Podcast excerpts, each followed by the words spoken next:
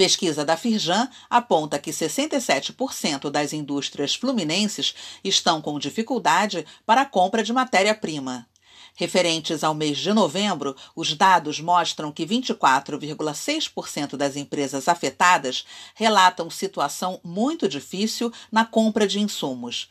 A Firjan ressalta que o cenário piorou em relação a outubro, quando o percentual de empresas com dificuldade era de 65,4%. Pelo link neste boletim, leia mais no site da Firjan e confira a reportagem do G1 sobre a pesquisa.